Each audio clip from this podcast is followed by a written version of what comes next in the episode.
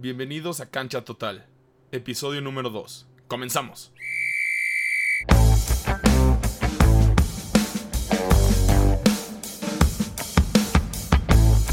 Pues bueno, yo amo ver perder a los equipos que sus jugadores son trash talkers, los mal hablados. Esta nueva, esta nueva generación de que demuestro muy poco en la cancha o no tan necesario, entonces hablo más. Eso fueron los Clippers. ¿Qué vimos esta semana? Esta semana vimos a los Clippers perder 104 a 89 con los Denver Nuggets. Hay que recordar que tenían la ventaja de 3 a 1. Es una ventaja muy grande. Muy grande para los que conocen el baloncesto y las series. Tanto, tanto de, de básquetbol y de Major League Baseball. Series así. tienes que ganar 4 partidos. Estaban a 1. Y les dieron la remontada 4 a 3. Pero bueno, en el básquetbol yo analizo de esta manera. Primero voy a darles unos datos, unos números. Y después de esto, vamos a hablar de la opinión ya concreta de lo que pasó en el partido. ¿Les parece? Pues vamos. Primero vamos a hablar de los Clippers. Todos conocemos a Playoff P, o mejor dicho, Paul George. Y llegó a Los Ángeles a, acompañar a Kawhi Leonard. Ahorita vamos a hablar de Kawhi, no se preocupen. Y, y ¿cómo lo dijo? Sí, sí, sí, yo en los playoffs soy diferente.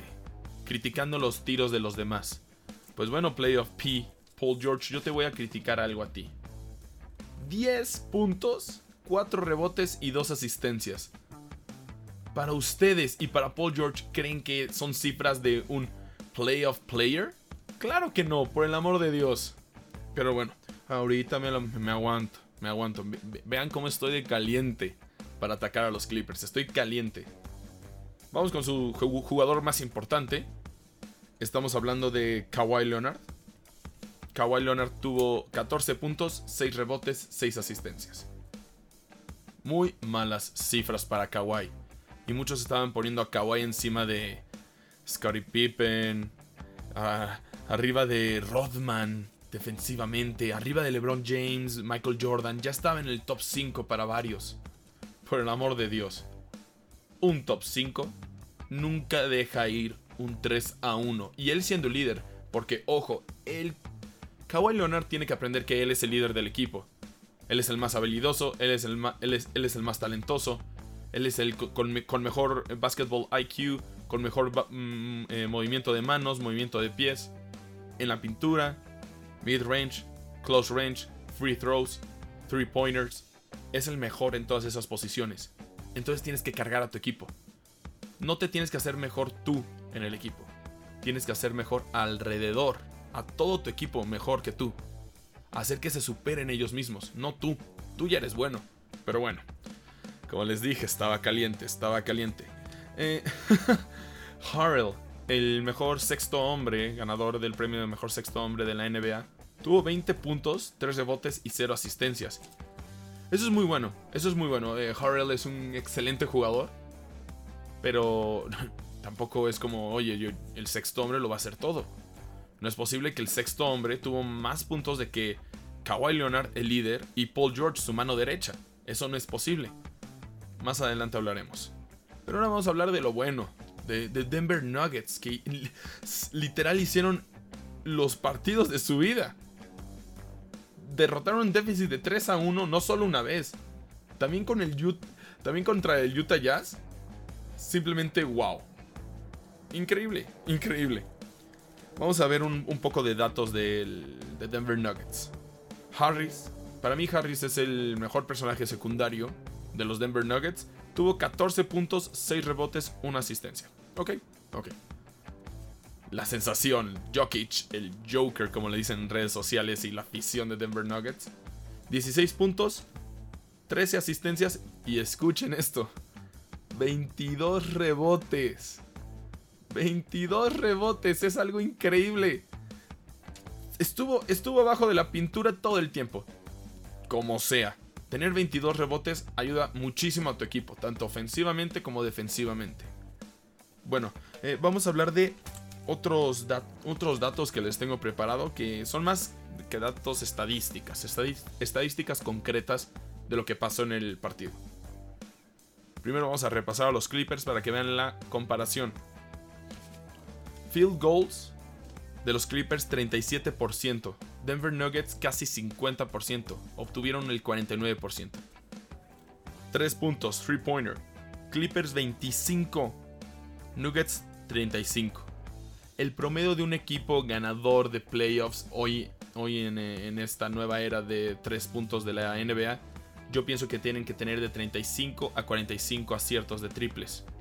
Denver Nuggets tuvo 35, estuvo bastante bien. Clippers muy mal, 25, con, un, con dos tiradores de triples que, bueno, que vendían ser excelentes como Kawhi Leonard y Paul George. Aquí se ve. Entonces, ¿para qué Paul George critica los tiros de Damian Lillard o, u otros jugadores que es un mal tiro cuando tú no haces los tiros, papito? Rebotes. Tuvieron los Clippers 37% de los rebotes totales y los Nuggets el, los, el 53% también es como, como, decía anteriormente. Caray, tienes a Jokic que hace 22 rebotes, pues claro que vas a tener un número alzado como 53. Bueno, ya vimos, ya vimos los datos. Ahora vamos a mi opinión. Doc Rivers no puede continuar en este equipo, caray. No puede. Le dieron todo. Tienen tiene jugadores. Tiene a Kawhi Leonard, uno de los mejores de esta era. Paul George. Harrell. Tiene a Harrell. Tiene a Lou Williams. Caray. Tiene. Te estoy hablando de cuatro jugadores que pueden promediar más de 20 puntos por partido. ¿Más, más, su banca?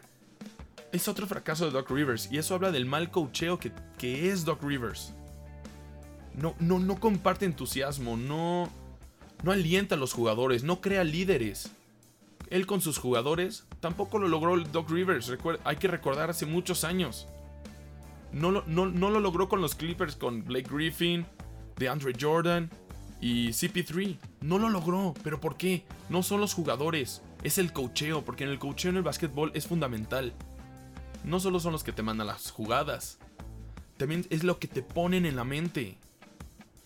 Doc Rivers no pone ideas en la mente de ninguno de sus jugadores. Simplemente es como, ok chavos, jueguen, ustedes saben lo que hacen.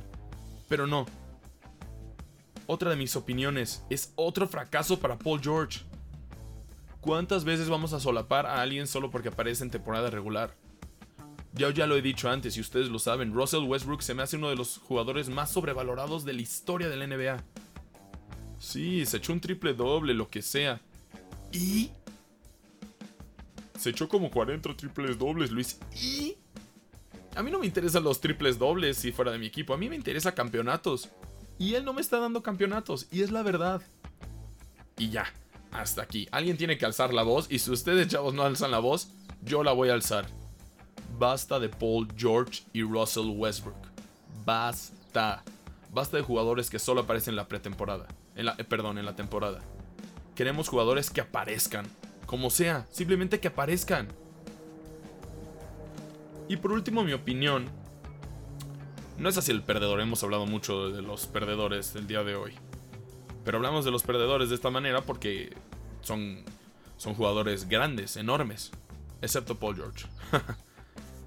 Vamos a hablar de Jamal Murray y Jokic. Wow. Simplemente wow. Son unos jugadores increíbles.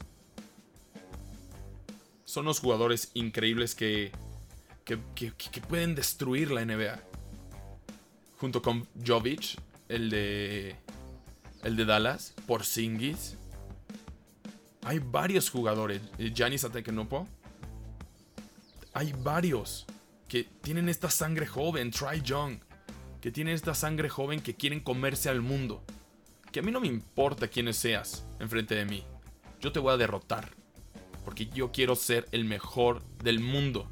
Yo quiero ganar campeonatos. Esta química de Jokic de Jokic y Jamal Murray es muy interesante porque cuando le hacían doble, eh, cobertura doble hacia Jokic, dejaban libres a muchos jugadores. Y de hecho ya, ya los mencioné. Dejaron libre mucho a, Jamal Murray, que hizo 6 triples, y también Harris. Entonces, si haces doble cobertura hacia Jokic, que sí, este es el jugador más peligroso, pero dejas libres a los demás. Y al dejar libre a los demás, pueden hacer lo que sean. un layout, layup, van por un layup, van por un triple, van para dar el balón en modo showtime. Y, tirar, tirar de mid-range, eh, close range, donde tú quieras. Pero este es el caso. Cubrieron tanto a Jokic y creo que se preocuparon más de Jokic que no vieron que Jamal Murray les hizo 40 puntos. ¡Ojo! que Kawhi Leonard y Paul George hicieron 24. Este chavo de 23 años, Jamal Murray, hizo 40. Hizo el doble. En el partido donde tenía que aparecer. Los otros no aparecieron. Y aparecieron un chavo de menos de 25 años. Sin duda, es increíble el talento que tiene Jamal. Eh, en unos años, o ya ahora, puede ser uno de los mejores de la liga. Y Jokic, wow. La NBA no se cansa de talento europeo nato. Y a mí me gusta. Y a mí me gusta que hay futuro. Ah, pero ¿con qué me quedo de este partido? Los Clippers tienen que mejorar. Despedir a Doc Rivers urgentemente. Y si quieren algo mayor, tienen que ir por una tercera figura.